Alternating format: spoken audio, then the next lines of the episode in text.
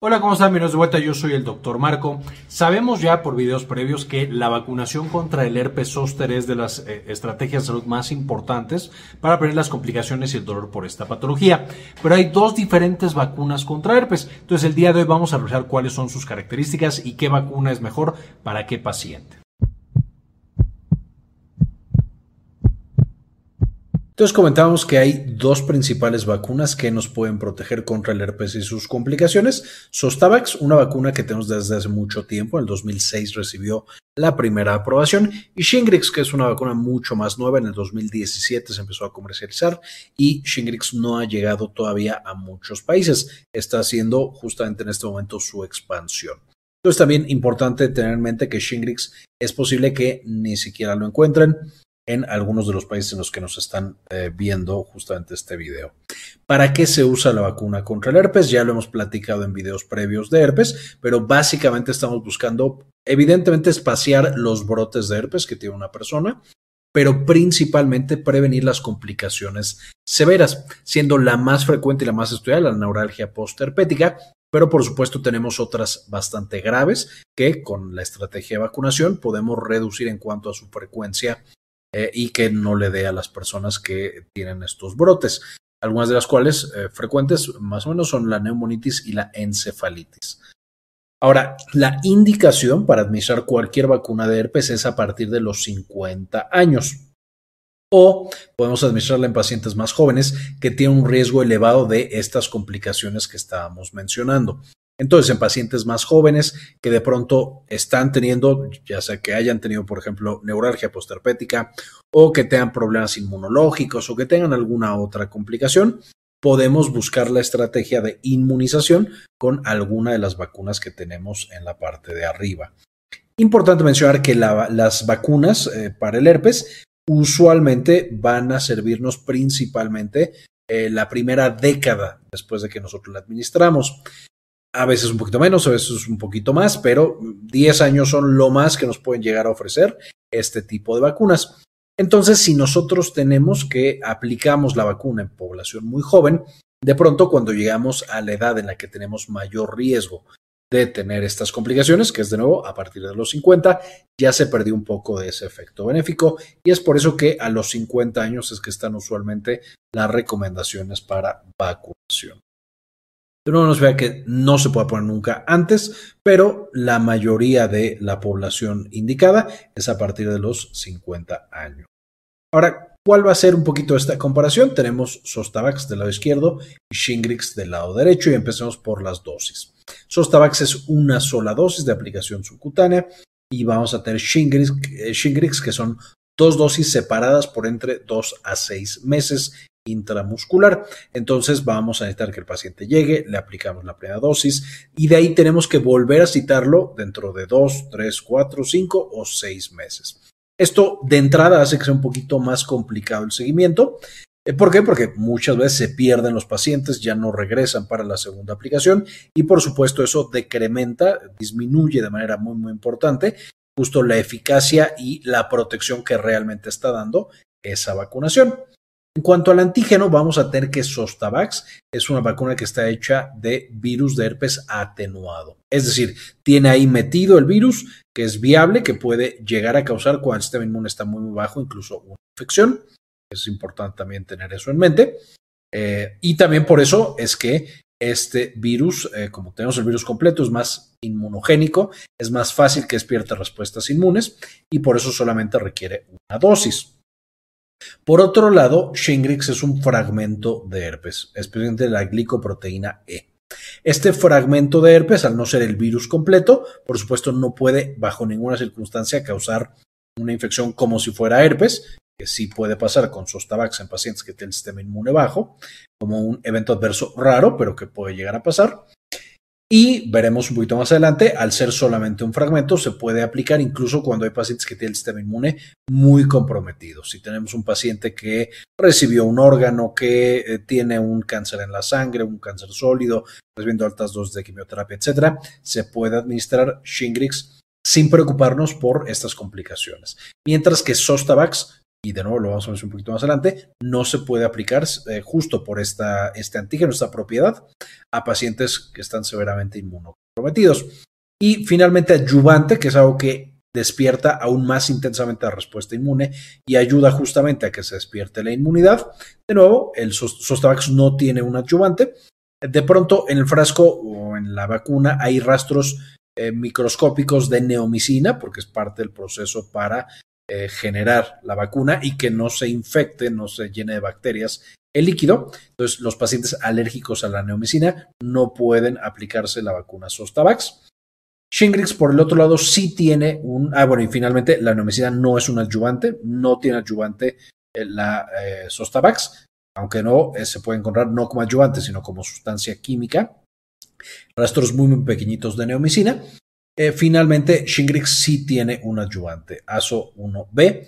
El tema con los adyuvantes es que de pronto es posible que se despierte una respuesta inmune, no eh, necesariamente al antígeno del herpes, que eso es algo que queremos, sino al adyuvante y puede causar reacciones alérgicas. Entonces, eso también hay que tenerlo en mente. Ahora, hablando de eficacia, que también funciona para prevenir las infecciones por herpes y las complicaciones, eh, como eh, neuralgia postherpética, en términos generales, esto varía por la edad y por otras características, pero más o menos Sostavax tiene una eficacia del 70%, mientras que Shingrix tiene una eficacia del 97%. Ahora, mientras, eh, ¿qué pasa con los adultos mayores o cuando vamos cumpliendo más años? Por cada década, Sostavax pierde eficacia. Por ejemplo, si nos vamos de 50 a los 65 años, ya no estamos en 70, sino en 65, y de ahí va bajando la eficacia que tiene Sostavax. Shingrix también baja un poco la eficacia, pero por ejemplo, el 97% que tenemos población de 50 años, al irnos a 65 baja solo a 95. Es decir, el decremento es muy, muy pequeñito y después se mantiene. Entonces, en población muy mayor, después de los 70 años, usualmente vamos a preferir la administración de Shingrix porque nos podemos asegurar buenas respuestas inmunes.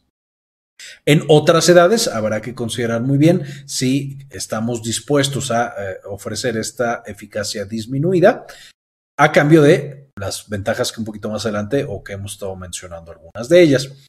En cuanto a seguridad, Shingrix va a tener más eventos adversos, no solamente porque son dos aplicaciones, y porque Shingrix es intramuscular, sino que también va a estar asociado con una mayor frecuencia a eh, algunos eventos, eh, prácticamente todos los eventos adversos y algunos muy particulares de la vacuna Shingrix. Entonces, ambas van a tener enrojecimiento en sitio de inyección, dolor en sitio de inyección, inflamación y comezón en sitio de inyección, básicamente en la misma proporción. Es prácticamente el mismo número de pacientes van a tener estos eventos adversos con Sostavax que con Shingrix.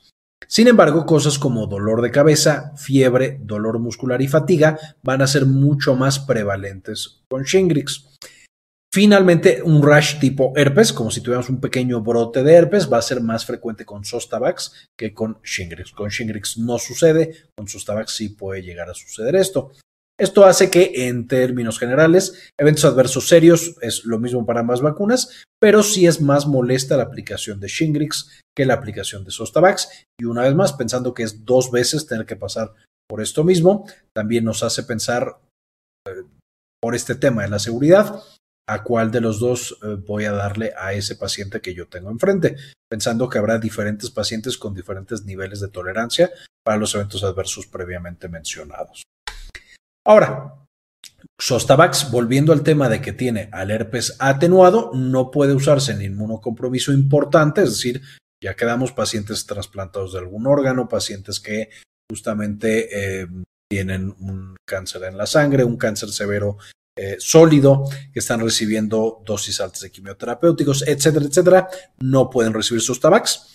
Y también cuando nosotros damos Sostavax, no podemos utilizar eh, aciclovir u otros antivirales que combatan el virus del herpes, porque eso le quita toda la eficacia justamente a la vacuna.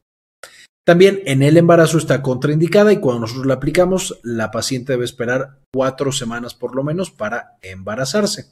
Esto es muy importante tenerlo en mente. Por otro lado, hablando de Shingrix, si un paciente ya recibió Sostavax, más adelante se puede administrar Shingrix eh, por ejemplo, si lo recibió a los 50 años, a los 60 años podemos darle Shingrix eh, para ahora generar este otro tipo de inmunidad, con este otro tipo de antígeno.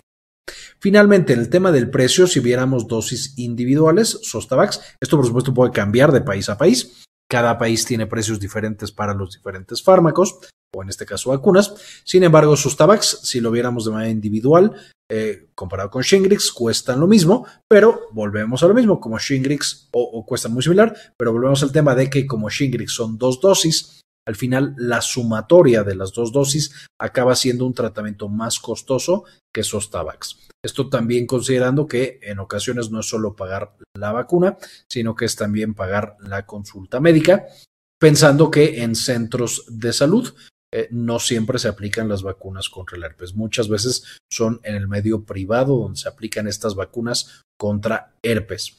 De nuevo, esto podría cambiar y puede haber sitios en los cuales Sostavax sea más cara que Shingrix, el tratamiento completo. Sin embargo, en términos generales, Shingrix acaba siendo más cara, de nuevo por la presencia de dos dosis y, repito, el, el punto de que una sola dosis no es suficiente para tener esta buena respuesta inmunológica.